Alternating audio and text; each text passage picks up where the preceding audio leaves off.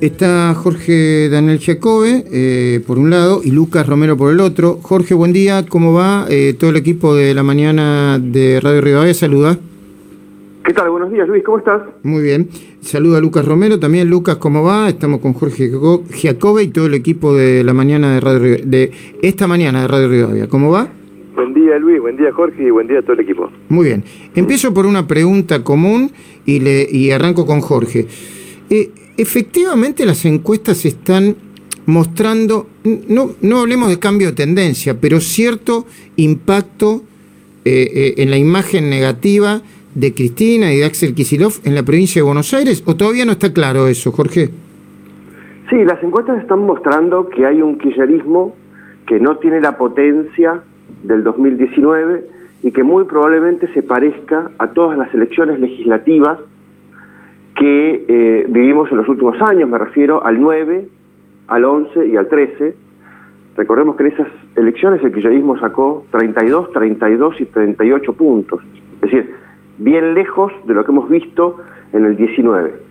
Yo creo que para trazar líneas de pensamiento uno tiene que sentarse a pensar si el momento, si el espíritu del momento es a que la elección se parezca a esas legislativas anteriores o a las últimas presidenciales. Y ahí entonces vamos a establecer dos criterios de pensamiento diferentes.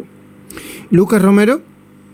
Sí, sí, coincido con Jorge en esto de, em, digamos, venimos de una elección, la del 2019, donde el Frente de Todos sacó 52% en la provincia, ¿no? Desde esa elección hoy estamos viendo niveles de apoyo que se acercan más a esos escenarios que planteaba Jorge del 2009-2013, sobre todo aquella elección que creo que fue la peor elección del kirchnerismo en la, en la provincia de Buenos Aires, la de Néstor Kirchner en 2009, ¿no? sacando el 32%. Es decir, el caudal electoral del Frente de Todos está en niveles muy bajos.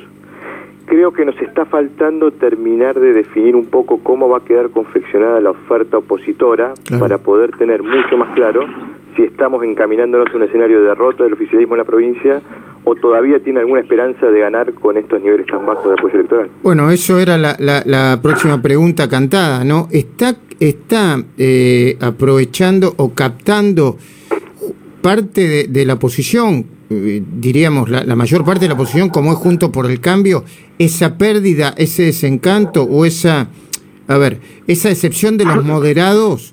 Eh, que le permitió a Cristina y Alberto ganar con el cincuenta y pico por ciento de los votos en la provincia? Lucas, dale. no, eh, sí, eh, eh, te preguntaba vos, Jorge, para mantener el ah, orden, pero sí. Bueno, dale, perdón, te desordené yo. No hay problema, no hay problema.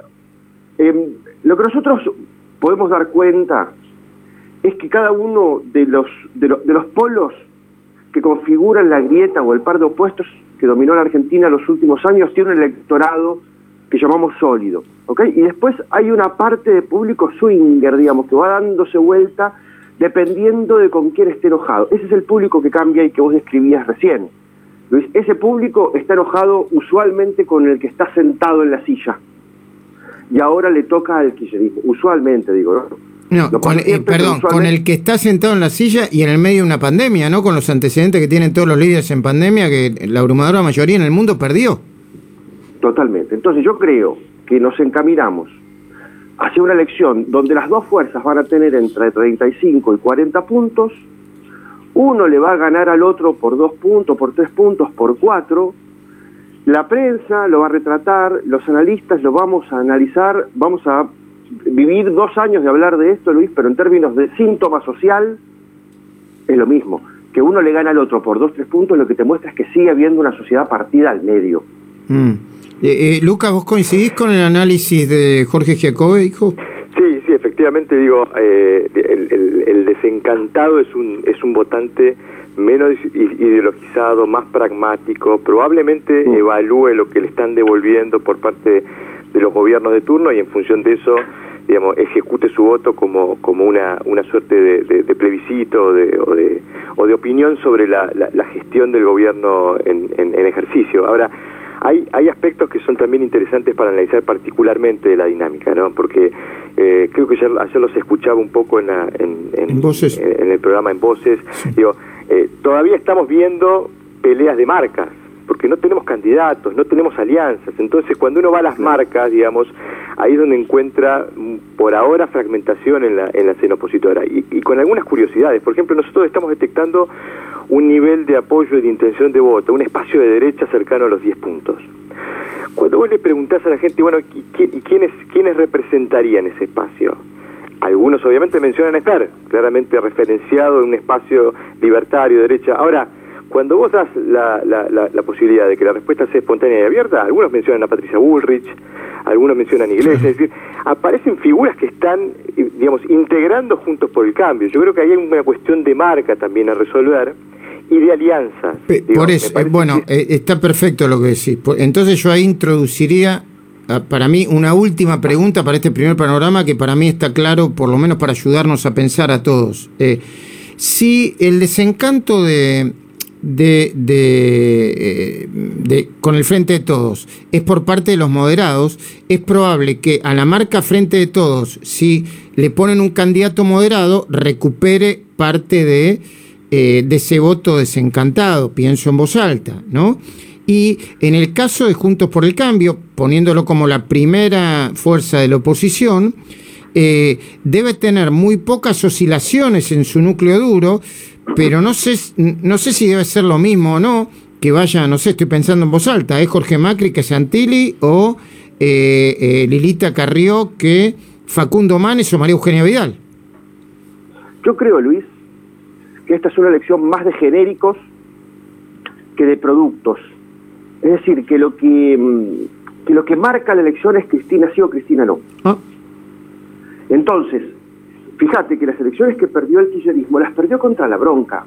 No importaba, a mi criterio, no importaba tanto el candidato. Un día Néstor, que era la principal potencia electoral en ese momento y política también, salió a la cancha y le ganó un supermercadista colombiano. ¿Ok? Y después perdieron otra elección de medio término. Cristina perdió contra Esteban Bullrich, a quien yo respeto personalmente, pero hizo una campaña donde hacía una cagada por semana. Entonces, me parece que cuando el kirchnerismo sale a la cancha y hay bronca contra el kirchnerismo, pone, ponele 35 puntos, la bronca te pone 37. Ponen ellos 37, la bronca te pone 39. Antes de preguntarle a Lucas, hay, hay dos cosas que no me quedaron claras. Supermercadista colombiano y otra una cagada por semana, pero me las explicas en otro en, en, otro momento, Jorge. Eh, eh, decime, Lucas.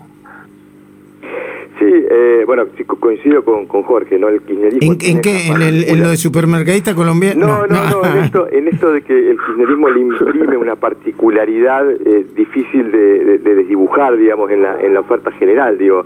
el, el, el truco de Alberto Poderado, para simular una, una oferta electoral diferenciada del kirchnerismo creo que va a ser difícil de replicar nuevamente en esta elección.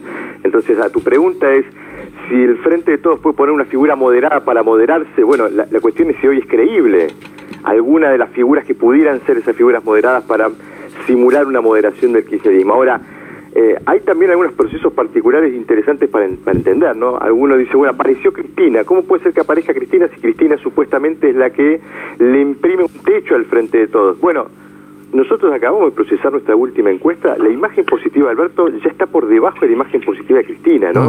Creo que también, digamos, puede ser esta emergencia de Cristina para asumir algún tipo de protagonismo en el proceso electoral, digamos, la consecuencia de no caer más bajo o más profundo de lo que se está cayendo por la gestión de gobierno. Bueno, va a, haber, va a haber que analizar y con mucho detenimiento lo que pasa en los próximos días con la vacuna, con la economía, etcétera, etcétera. Gracias a ambos, muy interesante. ¿eh?